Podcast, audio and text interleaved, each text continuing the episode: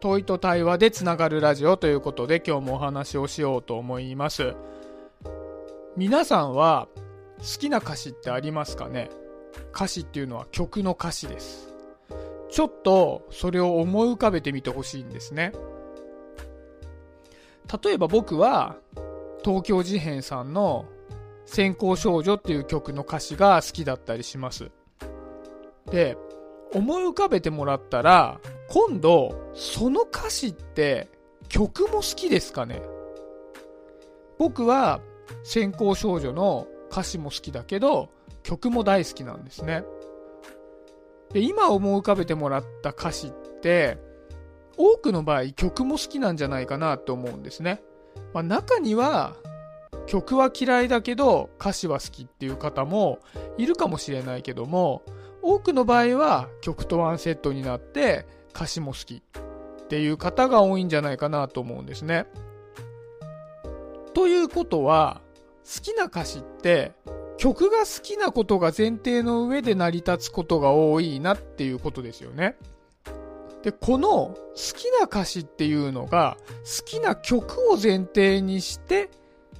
成り立つっていうことって本質的に同じことがいろんなことに言えるなっていうふうに思うんですね。ちょっと音楽から離れて別の例を挙げていきたいんですけど、例えば、ビジネス系 YouTuber の方が、まあ、いろんな放送をしてると思うんですけど、あれって僕も最近あんまり聞かなくなっちゃったんですけど、昔よく聞いてた時に思ったのが、ビジネス系 YouTuber の方って結構同じ内容の放送をいろんな人がしてたりするんですよね。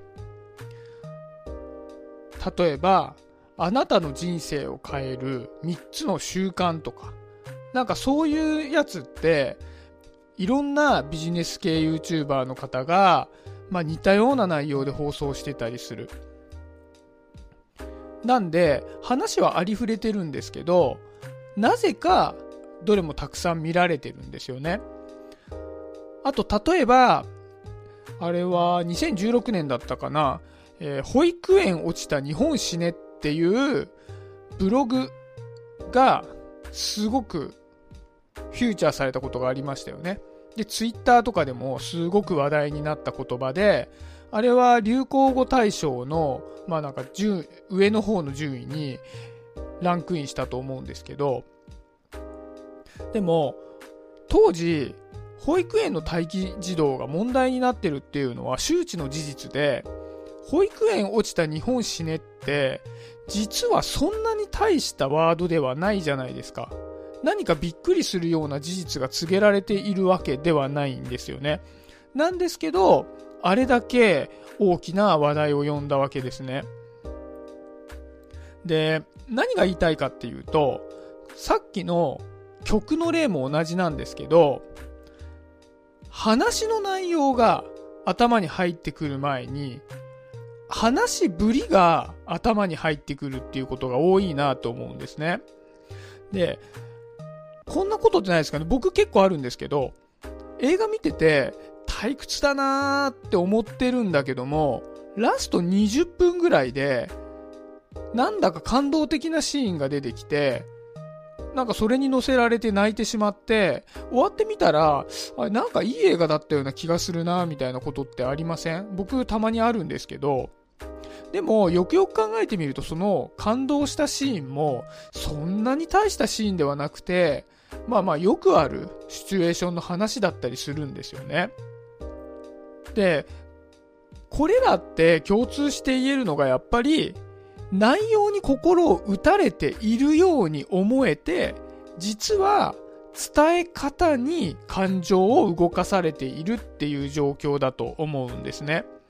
で、これって、まあ、大事なことだとも思うし、危険なことだと思っていて、で、ここで言えることが2つあるような気がするんですね。で、1つは、ものを伝える側の視点で考えたときに、正しいことを言えば伝わると思ってはいけないっていうことだと思うんですね。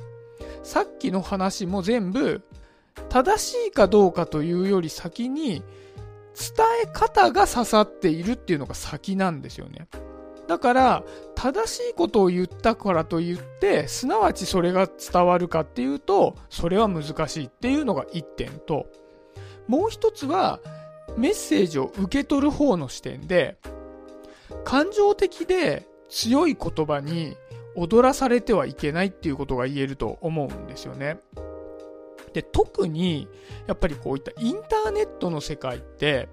もうテクニックで溢れていて、僕らの心って簡単に持ってかれてしまうじゃないですか。だから、何か情報に触れた時っていうのは、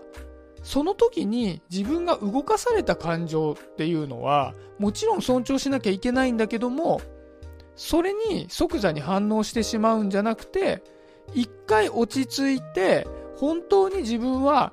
その伝え方ではなく伝えてもらっている内容に心を打たれたのかなっていうのを考えることがめちゃくちゃ大事なんじゃないかなっていうふうに思うんですよね。特に僕はかなり感情的な人間なのでね、すぐ心を持ってかれそうになってしまうので、まあ、そういうことは特に気をつけなきゃいけないなっていうふうに思うんですね。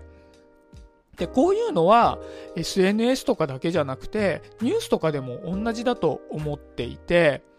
まあ、例えば、覚醒剤とか大麻で捕まっちゃう人っているじゃないですか。で、それはもちろんいけないことなんだけども、じゃあそういった人たち、まあ誰でもいいですけど、田代正史さんだとか、なんかもう何回もそういうの捕まっちゃってるわけじゃないですか。で、まあ、比較的最近で言うと、牧原紀之さんだとかが、まあ、捕まっちゃったりっていうのがあっりましたけども、じゃあその時に、もう何回もね、覚醒剤で捕まって、あいつはどうしようもねえやつだな、みたいなことを思ったとする。で、その時に、じゃあ同じことをノエル・ギャラガーやエリック・クラプトンにも思ってるかなっていうことを考えた方がいいような気がしていて、実は覚醒剤とか大麻とかそういうことでどうしようもないなって判断してるというよりはその報道の仕方に反応してどうしようもないなって思わされている可能性もあるよねっていうふうに思うんですよね。でこれは今挙げたそれぞれの人がいいとか悪いとかっていう話ではなくて僕らが情報を受け取る時の、まあ、伝わり方の話です。でも実際今挙げた人たちっていうのは本質的に同じように伝わってきて叱るべき人たちだけども、やっぱりイメージっていうのは日本での報道のされ方で偏ってしまっているんじゃないかなというふうに思うんですね。で、だから、まあ、何が言いたいかっていうと結論、僕らは情報のどうのこうのの前に感情が簡単に偏りやすい傾向にあるよで、そういう状況に、まあ、社会っていうのはあるよっていうのを思った上で、感情が偏りそうになった時は、できれば一回落ち着いて、好きな本でも読んで、美味しいコーヒーでも飲んで、落ち着いてから、その情報をもう一回頭の中で反芻して、本当にその情報に情報そのものに心が動いたのかどうかっていうことを考えた方が安全なんじゃないかなっていうふうに思いました。まあこれはね、本当に僕に対する自戒以外の何者でもないんですけど、まあね、僕もこうやって自分でね、おしゃべりをして、配信をしたりもしてるので、伝え方もね、気をつけていきたいななんて思ったので、今日はそんな話をいたしました。はい、今日はそんなところで終わりにしようかなと思います。今日もありがとうございました。シャビでした。バイバーイ。